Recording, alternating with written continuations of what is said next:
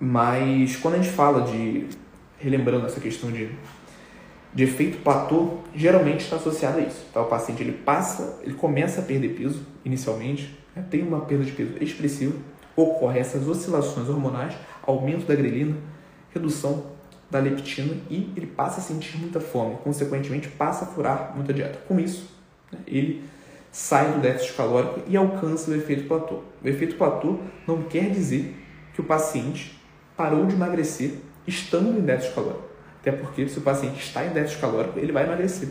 Mas o efeito platô, ele é atingido quando o paciente não está mais em déficit calórico. E isso, para isso, né, existem contextos metabólicos, como, por exemplo, essa oscilação hormonal. Então, enfatizando, geralmente se o seu paciente ele reclama que ele está em efeito platô, é porque ele está furando mais a dieta, porque ele está com mais fome. E isso não está diretamente relacionado com uma desaceleração do metabolismo. Mas, Igor, é possível fisiologicamente que a partir da perda de peso o metabolismo ele desacelere? E a resposta é que sim. Né? Mas colocando isso em números, ocorre cerca, a queda de cerca de 130 calorias na taxa metabólica basal a cada 10 quilos perdido. Então é um valor pouquíssimo expressivo, né? considerando que para perder 10 quilos leva bastante tempo. Então, para o seu paciente, ele está sendo impactado de forma negativa em relação à, à perda de peso com a desaceleração do metabolismo. Para isso, ele tem que ter perdido muito peso, o que não acontece geralmente no curto prazo. Então, quando a gente fala de efeito platô, isso está associado ao paciente estar sentindo muita fome e, consequentemente, estar furando mais a dieta. Se fez sentido, já deixa um like aí nessa live. O Cássio falou que já usa a estratégia da, da água, né? É uma estratégia bem, bem interessante, bem simples, né? Que está ao alcance da maioria dos pacientes. Beber ali 300, 400 ml de água de 10 a 15 minutos antes das refeições, principalmente naqueles horários que o paciente sente muita fome. O Inácio Lucas falou que compartilha das mesmas ideias. Show de bola, Inácio.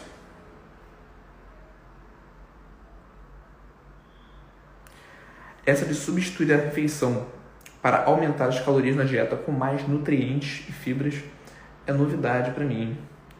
É, tá diretamente relacionado com o que eu falei de não contar só calorias, né?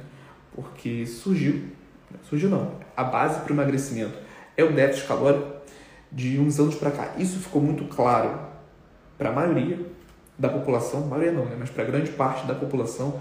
Então, hoje é comum o paciente chegar no seu consultório já sabendo que ele precisa estar em déficit calórico para emagrecimento, né? mas como que é feita essa prescrição, os alimentos que estão inclusos dentro dessa dieta com déficit calórico, certamente vão fazer total diferença.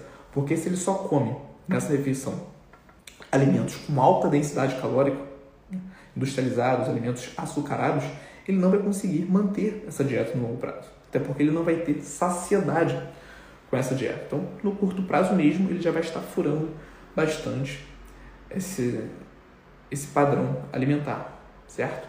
Então, a escolha dos alimentos faz total sentido. Né? Se você é nutricionista e você só calcula as calorias, não leva em consideração os nutrientes, a saciedade da dieta, certamente a adesão desse plano alimentar que você está prescrevendo vai ser muito baixa. A Luísa Alcântara mandou. Sou recém-formada, vou começar a atender agora. Tenho muitas inseguranças ainda, mas a nutrição esportiva é a área que eu quero seguir. Obrigado pela ajuda. Show de bola, show de bola, Luísa. Em breve vamos ter um evento aqui na Escola Nutrição Esportiva que vai te ajudar bastante. Fica de olho aí para você se inscrever. Rodolfo Eugênio Personal, falando-se em efeito platô, estou no caso no off, mesmo em superávit calórico, o que poderia ser analisado para sair desse platô. Né? Então já, já é um outro contexto metabólico. Parece que, no caso, você está em superávit calórico, visando ali a hipertrofia, né? Pelo que você comentou, você está em off, mas ainda assim você não está vendo diferença. Então, Rodolfo, pode ser por uma série de fatores, assim, com a com a sua breve explicação é muito difícil relacionar né, com o que pode estar acontecendo. mas um ponto de partida seria avaliar se realmente você está em superávit calórico. Né? Identificar de uma forma mais minuciosa o seu gasto energético diário, né? saber se a sua dieta, a sua alimentação está com um superávit calórico em cima desse gasto energético diário. Então, o primeiro ponto que eu avaliaria no seu caso seria o gasto energético total. Né? Calcularia esse gasto energético total da forma certa né? e calcularia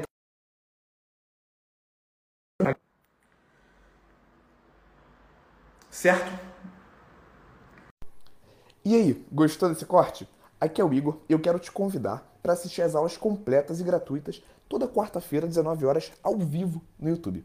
Para participar, é só você se inscrever no link que está na descrição desse episódio do podcast e nos vemos lá quarta-feira, 19 horas, ao vivo no YouTube.